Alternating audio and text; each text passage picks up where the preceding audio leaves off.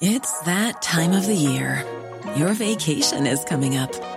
You can already hear the beach waves, feel the warm breeze, relax, and think about work.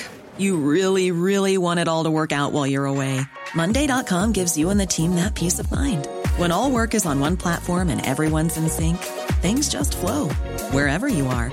Tap the banner to go to Monday.com.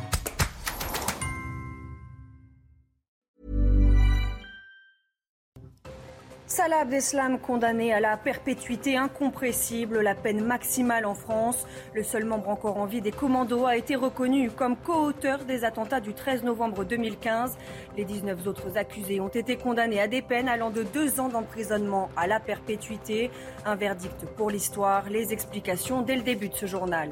La Suède et la Finlande vont faire leur entrée dans l'OTAN. La Turquie, qui bloquait la procédure d'adhésion, a finalement donné son accord sous certaines conditions. Cet élargissement à venir de l'OTAN n'est pas un problème pour la Russie, selon le président Poutine. Les explications depuis Madrid avec Harold Iman. La reprise épidémique se confirme. 124 000 nouveaux cas ont été enregistrés ces dernières 24 heures. Les contaminations ont augmenté de 60% en une semaine. Aucune région n'est épargnée. Reportage dans les Bouches du Rhône. Et puis un chèque alimentaire de 100 euros pour les foyers les plus modestes. 9 millions de Français sont concernés. Qui sont-ils? Éclairage à suivre.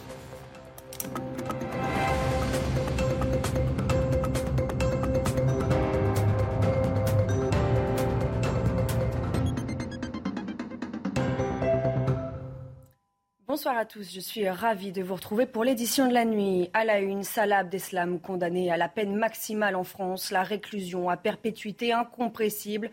Le parquet national antiterroriste avait réclamé le 10 juin dernier cette sanction rarissime pour le seul membre encore en vie des commandos du 13 novembre 2015. Avant le cas Abdeslam, cette peine n'avait été prononcée qu'à quatre reprises. Les 19 autres accusés ont été condamnés à des peines allant de deux ans d'emprisonnement à la perpétuité.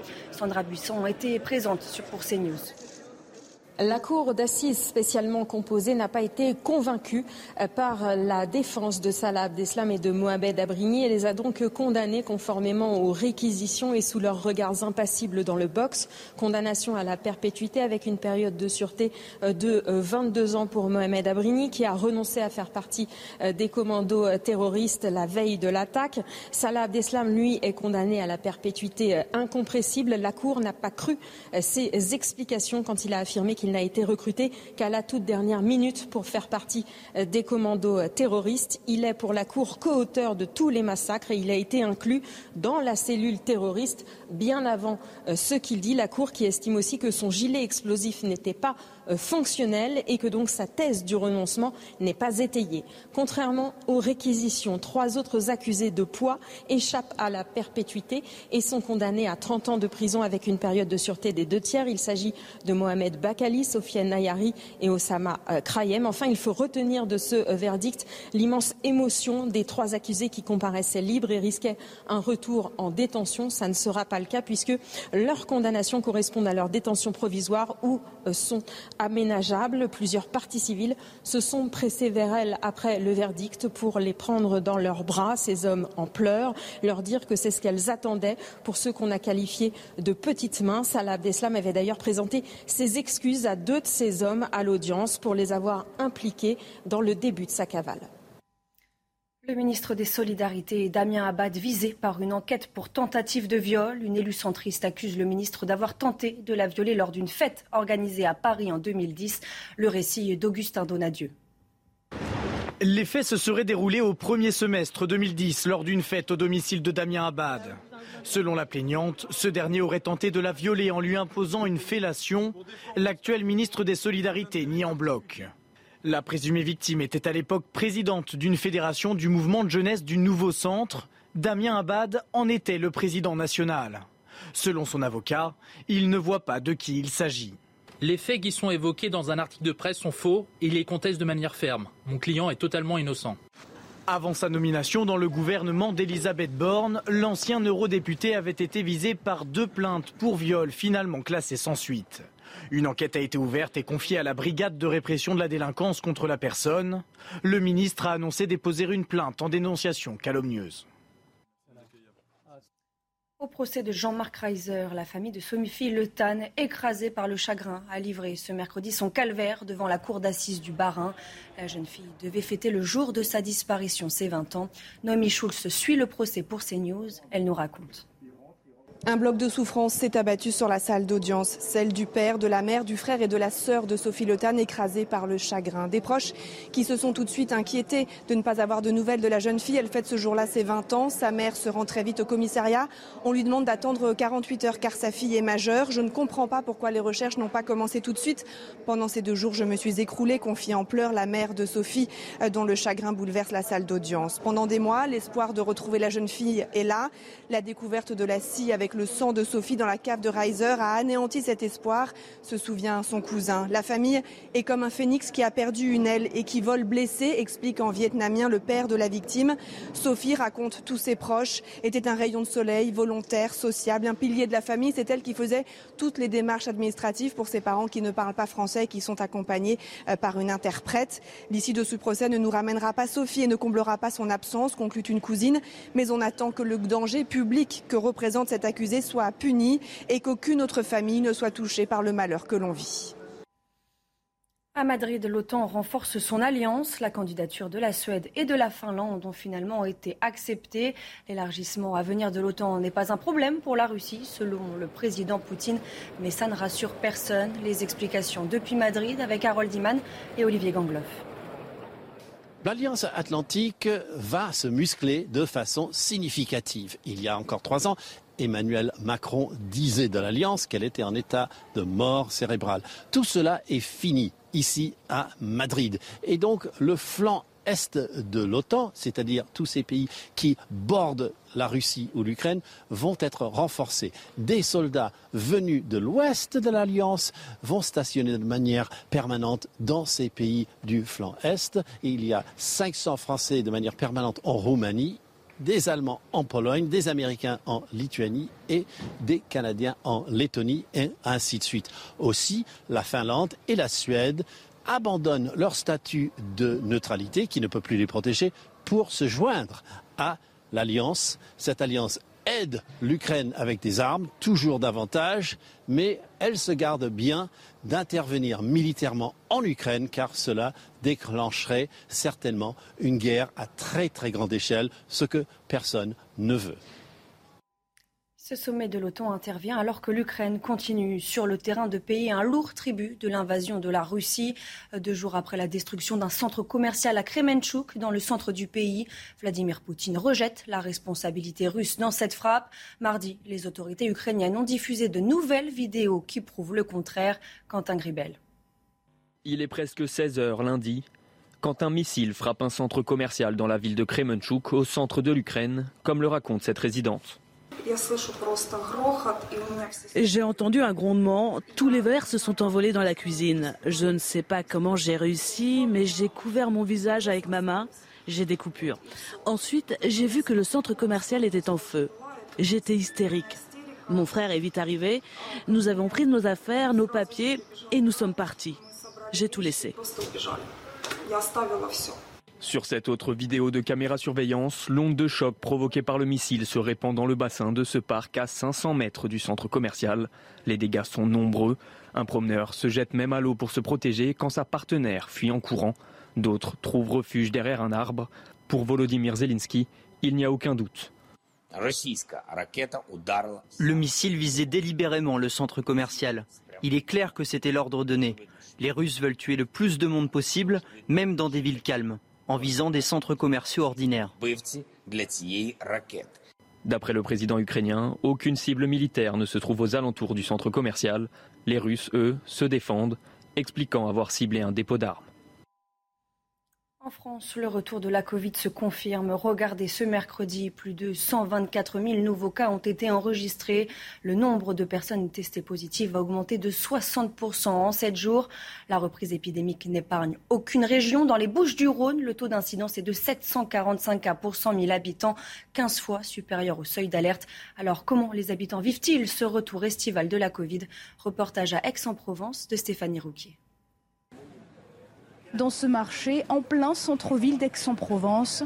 Des centaines de clients se croisent toutes les semaines. Avec un taux d'incidence qui dépasse les 700 aujourd'hui dans les Bouches du Rhône, la Covid fait aussi son retour dans les conversations. Oui, et nous prenons des précautions. Lorsque nous sommes en milieu fermé, nous mettons le masque. Alors on en parle beaucoup entre nous.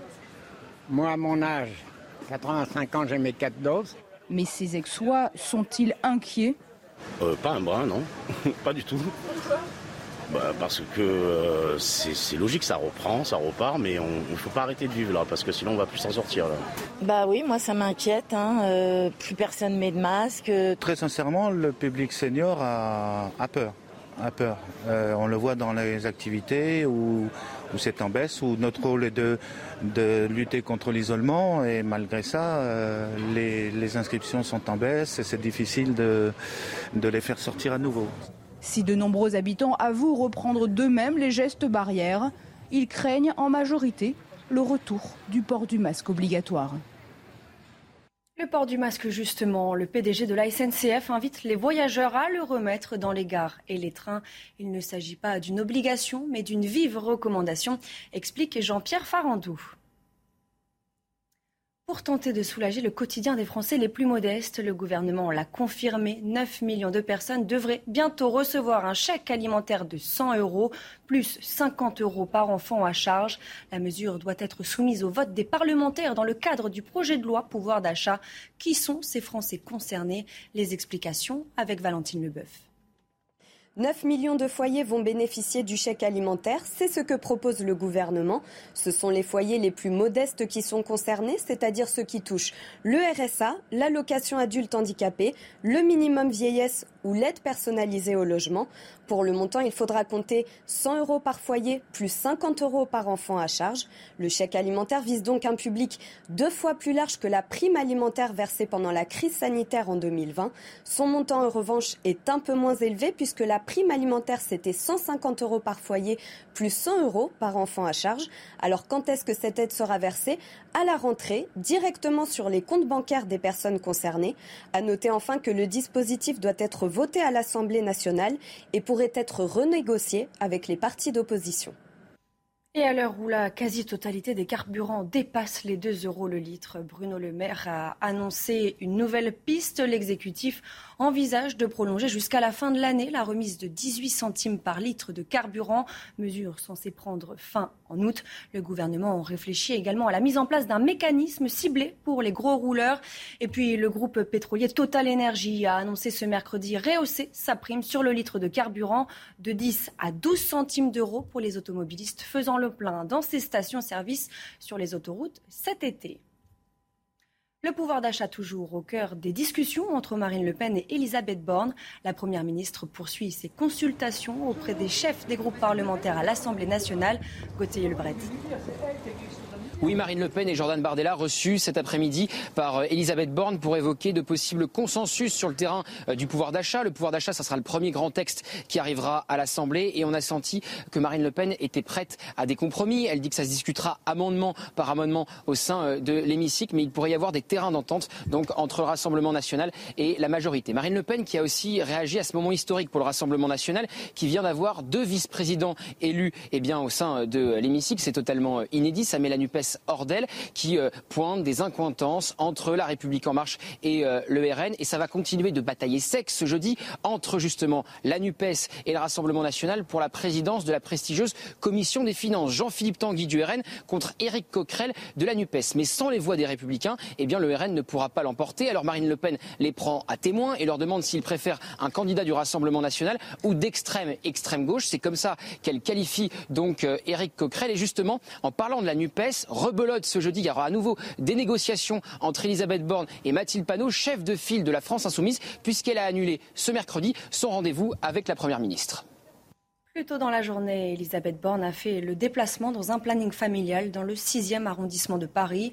Inquiète face au recul constaté dans le monde, la Première ministre a défendu le projet d'inscrire le droit fondamental à l'avortement dans la Constitution, mais pas seulement écouter c'est vraiment un combat qu'il va falloir continuer de mener. Et quand on voit la fragilité des reculs auxquels on peut assister aujourd'hui, y compris en Europe, avec l'extrême droite qui remet en cause euh, ce droit à l'avortement, on voit l'importance euh, d'inscrire ce droit comme un droit fondamental, et c'est le sens de la proposition de loi qui est portée par les députés et que le gouvernement soutient, donc l'inscrire dans la Constitution au niveau national.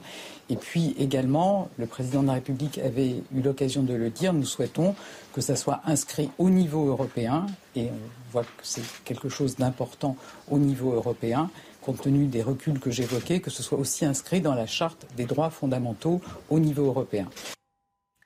Petite révolution dans une école primaire de Saint-Rémy de Provence, dans les Bouches-du-Rhône. Ce sont les élèves qui choisissent leur menu. Les repas sont équilibrés, locaux et ça ne coûte pas plus cher aux parents. Le reportage d'Éloi Rochebrune. Vos collègues du CP ont choisi salade tomate maïs. Dans cette école de Saint-Rémy de Provence, ce sont les élèves qui choisissent les menus de la cantine. L'objectif est simple, définir des repas équilibrés. On nous a expliqué comment choisir un menu. Avec, avec tout ce qu'il faut, des féculents, des fruits, des légumes. Avec des produits issus à 80% de l'agriculture biologique, l'ensemble des plats sont cuisinés sur place. Les producteurs, eux, sont tous de la région. Ce qui est marrant, c'est que c'est les parents qui viennent dans la boutique, qui nous disent mon enfant a mangé le pain à la cantine et il aimerait bien qu'on en mange à la maison. Donc ça nous fait plaisir. Donc c'est par l'intermédiaire des parents, on voit qu'il y a un retour des, des enfants. Grâce au circuit court mis en place par la commune, les coûts sont restés stables. De quoi concurrencer les entreprises de restauration collective. Aujourd'hui, on s'aperçoit qu'avec les crises diverses et variées que nous subissons à la chaîne, eh bien, on, on a des prix qui se rapprochent des prix qu'on aurait pu avoir si on était passé par euh, un groupe de restauration collective extérieure. Tout en privilégiant l'économie locale et ce malgré l'inflation, le prix d'un repas dans une cantine de Saint-Rémy de Provence n'a augmenté que de 5% à la rentrée 2021. Dans les Pyrénées-Orientales, un incendie a déjà détruit plus de 1100 hectares de végétation. Le feu qui a repris mercredi après-midi était toujours très menaçant dans la soirée. Le ministre de l'Intérieur, Gérald Darmanin, s'est rendu sur place. Il fait état de quatre pompiers blessés.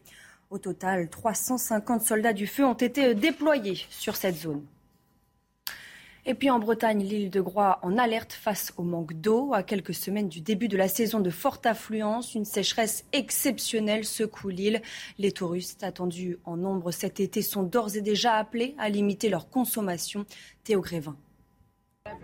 C'est une destination prisée l'été, mais l'île de Groix manque d'eau et les touristes en sont informés dès leur arrivée. Ah non, on manque de pluie justement ces derniers temps. Donc c'est vrai qu'on demande un petit peu de vigilance en fait à nos à nos estivants et aussi aux habitants du, de l'île hein, d'ailleurs. Hein. L'île, où il n'a pas plu depuis près de deux mois, a été placée en crise sécheresse par le préfet du Morbihan. À l'approche de l'été, les 2500 résidents permanents s'inquiètent. Chacun de nous, si on fait un petit geste, on arrivera à trouver une solution. On n'ira pas au drame. Si certaines îles bretonnes disposent d'une canalisation avec le continent, Groix a recours pour son eau potable à quatre forages et un barrage, quasiment vide cette année. Les agriculteurs de l'île aussi sont inquiets, les sols sont secs et beaucoup de cultures ont été perdues à cause des restrictions d'eau. Le maire de l'île appelle donc à la vigilance sans céder au catastrophisme. Normalement, avec l'eau qu'il y a dans le, dans le, bassin, plus les forages, euh, on doit arriver sans, sans problème euh, jusqu'à entre le 15 et, les, et le 30 août. Quoi, hein. Mais le 30 août, la vie ne va pas s'arrêter dans l'île. La mairie de Groix et la préfecture étudient plusieurs solutions. En 2003, une situation similaire avait entraîné l'envoi d'eau par bateau pour réapprovisionner l'île en eau potable. Et puis on l'a appris ce mercredi, Canal Plus diffusera dès 2024 pour la première fois l'intégralité des Coupes d'Europe de football. Restez bien avec nous, on en parle dans quelques instants dans le journal des sports. Et on ouvre le journal des sports avec le jackpot pour Canal+. À partir de 2024 et jusqu'en 2027, Canal+ diffusera pour la première fois l'intégralité des matchs des trois compétitions européennes, la Ligue des Champions, la Ligue Europa et la Ligue Europa Conférence. Le mercato estival du PSG, à quelques jours de la reprise, les dirigeants s'activent en coulisses. Un nouveau coach devrait être bientôt officialisé. Un jeune espoir devrait quitter le club. Les dernières indiscrétions avec Collinson. Au PSG, l'été commence à s'agiter. Les Parisiens ne connaissent toujours pas le nom de leur futur entraîneur. La situation est encore bloquée avec Mauricio Pochettino. Mais avec l'arrivée de Lucien Nice, Christophe Galtier devrait signer sous 48 heures. Côté terrain, Paris n'a pas encore officialisé un seul renfort. En revanche, rebondissement dans le dossier Xavi Simons. Le milieu de 19 ans devait prolonger puis être prêté. Il quitte finalement la capitale libre de tout contrat. Xavi Simons s'engage au PSV Eindhoven pour 5 ans. Le club néerlandais en a rajouté une couche dans un communiqué. Le contrat de Simons expirait cet été au PSG. Il aurait pu prolonger son contrat en France, mais il a préféré le PSV au champion de France. Le club et le joueur ont finalisé les négociations du contrat. Mais le PSG n'entend pas abandonner l'espoir néerlandais. Les Parisiens auraient une clause de rachat à la fin de la première année de contrat, clause estimée à 4 millions d'euros. En tennis, Novak Djokovic sera au rendez-vous du troisième tour à Wimbledon. Le Serbe a facilement disposé de l'Australien Kokinaki 103-7, 6-1, 6-4, 6-2. Au prochain tour, il sera opposé à son compatriote Kekmanovic. On reste du côté de Londres pour saluer l'exploit du jour. Hugo Humbert s'est imposé en 4-7 face à Casper Ruud, récent finaliste de Roland Garros, redescendu 112e à l'ATP après une terrible fin de saison. Le Français de 24 ans engrange de la confiance avant d'affronter au prochain tour le Belge David Goffin. Un coup d'œil sur les résultats des autres Français chez les hommes. Quentin Alice s'arrête au deuxième tour. Pareil pour Adrian Manarino qui s'incline en trois manches. Dans le tableau féminin, Caroline Garcia a disposé de la favorite du public, Emma Raducanu en 2-7. Diane Perry, elle, continue de surprendre en s'imposant face à la japonaise Ontama. Hey, it's Paige DeSorbo from Giggly Squad. High quality fashion without the price tag. Say hello to Quince.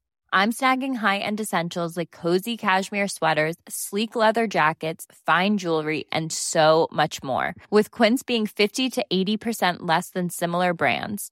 And they partner with factories that prioritize safe, ethical, and responsible manufacturing. I love that. Luxury quality within reach. Go to quince.com slash style to get free shipping and 365 day returns on your next order. Quince.com slash style.